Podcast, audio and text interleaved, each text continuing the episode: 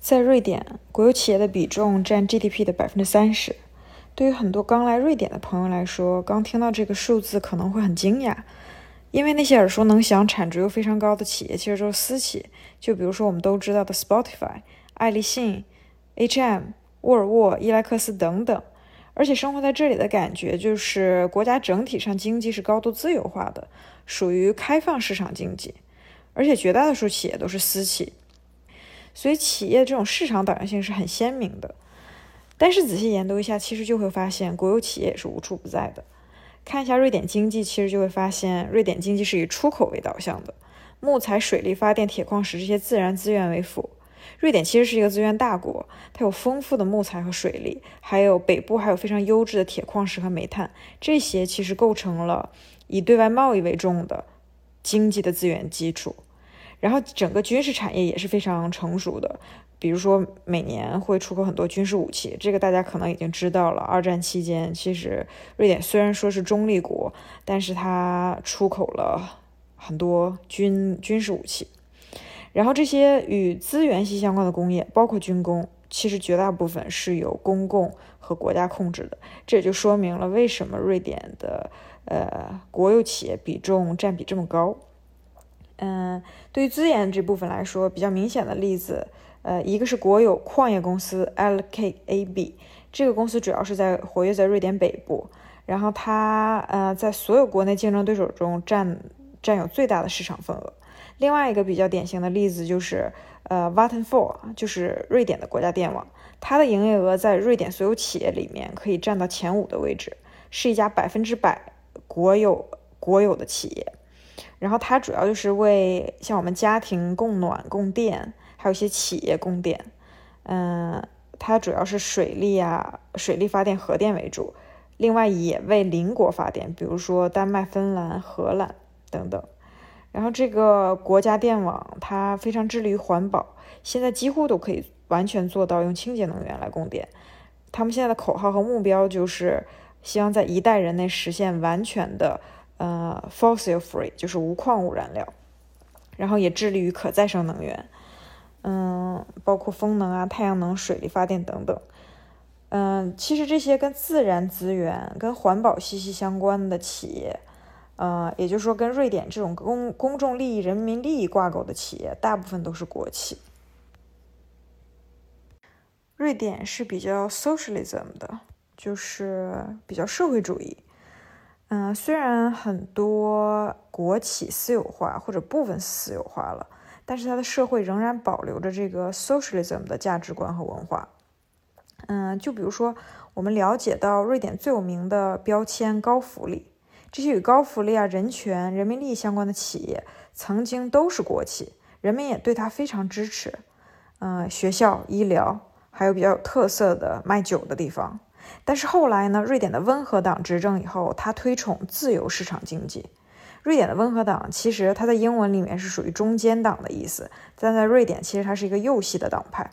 他推崇了自由市场经济以后，就很多国企呃逐渐私有化了，然后整个市场也比较自由化。但其实很多上一代的人们对国企是非常有感情的，因为他们觉得跟这些人民利益相挂钩的企业。嗯，如果由政府来控制的话，啊，它是会比较公正，是会对人民有利的。所以，当越来越多的国企私有化以后，很多人是非常不舍的。我有个朋友给我举了个例子，就是呃，温和党执政以后，瑞典的药店由国企变为了部分私私有化，所以现在市场上有国企的药店，也有一些私营的药店。然后他的妈妈呢，就是那种，就是那一那一那一类非常支持国企的人们。然后他现在买药只去那个国企的药店去买，嗯，从来不去私营的那个药店去买，就说明这个瑞典社会上很多人对国企的支持。除了刚才说过的跟瑞典自然资源息息相关的国企，嗯，还有跟瑞典高校教育相关的企业，它叫 Academic House，可以翻译成。瑞典学术之家，它呢是拥有开发、建立还有管理瑞典所有大学、研究机构、教育类地产的一个公司，也是瑞典最大的房地产公司之一。他们就负责开发楼盘，但是呃，建完了以后，瑞典的高校要向他们租赁房屋。嗯，就比如说那些教学楼都是向他们租赁的，瑞典的大学并不不拥有他们。目前，他还有一些新的业务，就比如说建立和管理学生公寓。啊，但近些年来，社会啊，还有各个高校对这个学术之家是有很多讨论和争议的。就比如说瑞典，嗯，最有名的两大工科院校 KTH 和 CTH 的校长就曾批评过，他们觉得这个学术之家收取的租金要比其他商业场所还高。呃，因为这个大学出于法律的原因，他们只能租 academic house 的房子。所以大学预算很大一部分都用于租金成本了，这个我是深有体会的。因为我在 KTH 读呃读书的期间呢，嗯，KTH 新建了一个非常帅的一个建筑学院，这个楼也得了很多奖，由瑞典很有名的一个建筑事务所做的。由此呢，呃，建筑学院就要付他高昂的租金费，但是呢，他其他部分的成本就被削减了。所以我们有一个学期，呃，突然收到了学校的一封邮件，就说，嗯，由于我们今年的预算非常有限，呃，很大的预算花费了这个教学楼上面，所以我们不得不节约其他的成本，嗯，这个已经影响到了我们教学的硬件，啊，电脑是也影响到了，呃，教师资源，比如说他没有足够预算去请老师开办一个课堂上应该有的一些学习项目。这个是当时是引起了非常大的争议的，所以说虽然都是国企，虽然瑞典这些都是瑞典高福利的行业，但是在瑞典一些环节上面，它也不是呃运行的很好，也会出现这样那样的问题。另一个比较有趣的国企呢，嗯，叫酒局，这个是一个比较瑞典特色的一种一个企业，就是专门卖酒的地方。在瑞典呢，普通的超市啊、店铺你是买不到酒的，就必须只能去这种酒局，而且是在一些固定的时间才可以买到酒。瑞典政府之所以这样做，而且之所以它一直属于国企，嗯，就是因为想限制人们过度酗酒的这个行为。嗯，在瑞典文化里面，还有瑞典的历史里面，瑞典人这个酗酒是非常非常严重的。如果这个国家不加以控制和限制，嗯。就满街你都会看到酒鬼，然后年轻人饮酒也非常严重。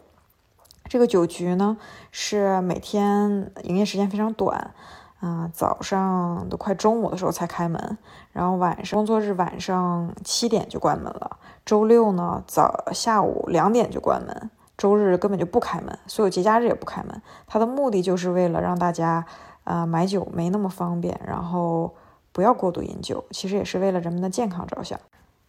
瑞典也曾经嗯多次讨论过，要不要把这个酒局也私营化，因为在限制严格限制买酒的过程中，那社会上一定就会出现非法买卖的情况，啊，甚至出现犯罪啊、非法等行为。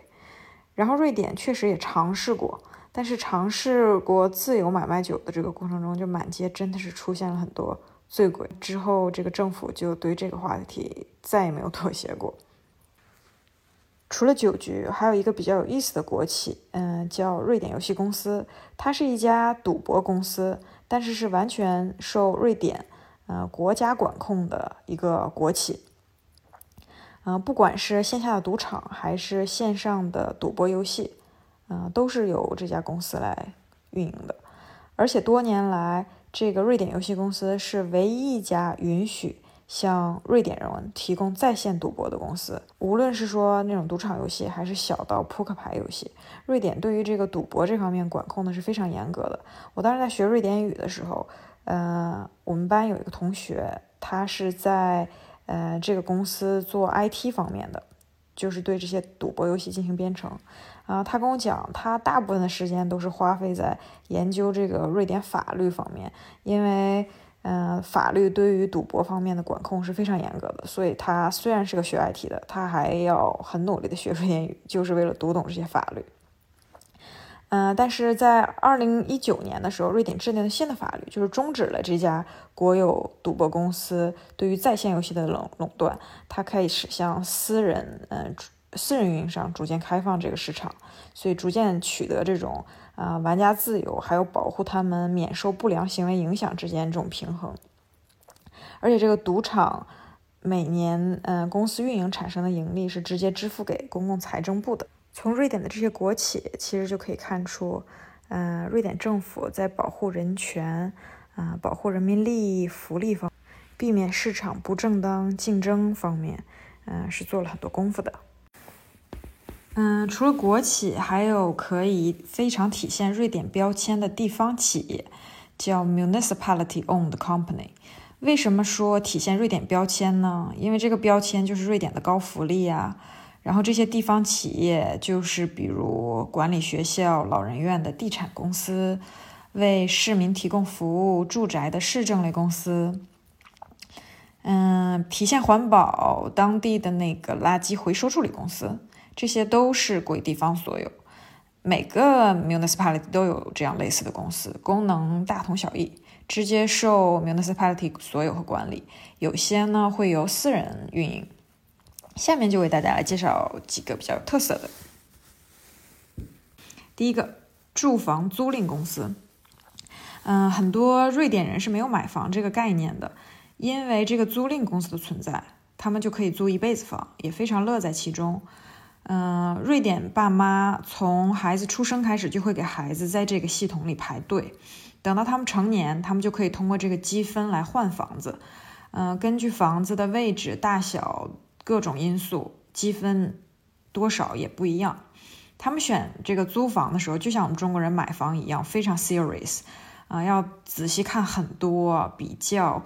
呃，毕竟他们是用几十年的这个排队换来的。然而，这种一手房也是想住多久都可以，没有人会赶你走。呃，每个月固定交房租，价格会比私人出租的房子便宜，也非常稳定可靠。房屋翻修啊、维护啊，都是由租赁公司负责，所以呃非常轻松。嗯，房子有新房，也会有那种一百多年前的公寓，嗯，就是那种长窗。立面很有细节、很有历史积淀的那种，我个人非常喜欢。嗯，不需要为存首付降低生活质量。嗯，其实这样未尝也不是一个很好的选择嘛。嗯，第二个要介绍的就是护理之家、老人之家。瑞典福利非常好，这个是最大的标签，世界闻名。一个典型例子就是对这些特殊群体的照顾。这个公司就是为老年人、残障人士提供住房的公司。有些是租赁，有些是完全免费居住。举个例子，有些孩子出生就会身体性有身体性残疾，或者是有心理性残疾，他们需要特殊照顾与治疗，但又不需要每天在医院里呃住院。瑞典对这些群体很关心，所以就提供了这样特殊住住住处，里面会有专业的护理人员，也会有医护人员去为他们检查治病。嗯，小的时候父母可以跟孩子共同居住在这里。嗯，但是孩子成年以后也有权利选择呃另一种住房去独立居住。嗯，老年人护理院也是这样。我有个同事妈妈在新冠前那个冬天，嗯，得了脑中风，她九十五岁高龄了，因为这个年龄比较大，不能做手术，出院后就被转移到了这样的老人院，有自己独立的房间，所有的设施都是无障碍，有专门的医护人员进行照顾。第三个想介绍的就是瑞典的垃圾回收处理公司。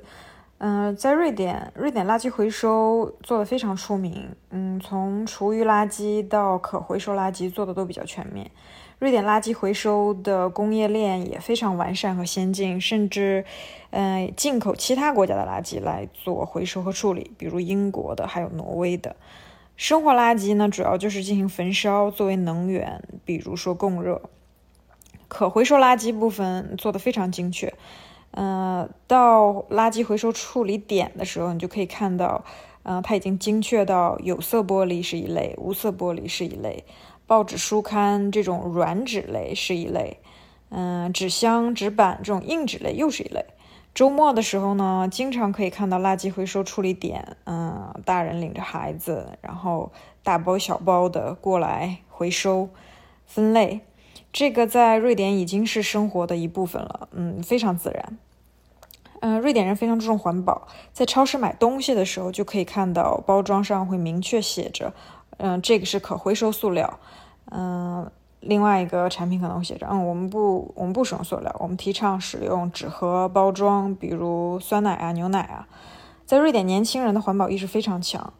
嗯，很多国家可能还在激烈的讨论着平等平权的问题，但对于斯德哥尔摩的年轻人来说，似乎这个已经是上一代或者上上代讨论的问题。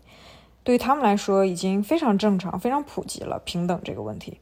所以，年轻人呢，反而会更关注环境、全球气候。非常多年轻人由此也是素食主义者。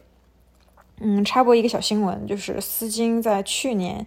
嗯，有个高中，嗯，完全变为纯素食学校，包括他们的午餐啊，还有呃零食啊，啊，然后获得家长孩子的一致好评，非常非常受欢迎。之后就据说非常难进，我觉得非常有意思啊。在国内现在大家讨论学区房啊，在讨论这个成绩的问题，但是在瑞典这个学校，呃，变得火火爆是因为它是个纯素食学校，嗯。嗯，第四个要介绍的就是呃学校地产公司 CSAP，它呢是负责建学校、管理学校物业，嗯，从幼儿园到高中，这个不包括大学，大学的呃建筑地产是由呃呃国企来负责的。我们公司呢也做了很多呃他们公呃他们的竞赛项目，还有无障碍设计的项目。在瑞典，嗯，从幼儿园呢到高中都是免费的，大学也是免费的，家长只需要交很少一部分的钱。不但免费呢，每个月政府也会给孩子发钱，午餐、水果、零食都是免费。有的幼儿园纸尿裤也是免费。孩子整体教育的环境就是非常轻松，嗯，非常受到尊重。教师是很尊重孩子的，不批评也不教训。所以，瑞典孩子在孩童时期就已经注重各方面的平等了。嗯，大人们对他更多的就是鼓励和启发。在瑞典，经常说的一个词叫 “positive”，大家非常喜欢这个词，然后也非常相信这个积极的力量。嗯，鼓励大家有这个积极的态度。所以，我觉得，嗯，瑞典的孩子是非常自信的。瑞典教育也比较注重思辨，就从小非常擅长思考。嗯，大人非常擅长激励孩子从各个不同的角度来思考问题。所以，当你跟瑞典人去聊天、去讨论一个问题的时候，你会发现他们思考、他们思思考是非常多维的，讨论的角度是很多方面的。我想，这个就是多亏他们从小的教育吧。嗯。嗯，因为他们没有学习的压力，也没有未来就业的压力，所以很多孩子从小就培养了自己真正的兴趣，就是他们的兴趣是真正的兴趣。我觉得不是说，嗯，我为了学这个而学这个。所以，嗯，在成年以后，我觉得相比较而言，瑞典人更清楚自己想要什么，想过一个怎样的生活。这就是对瑞典地方企业的一些介绍。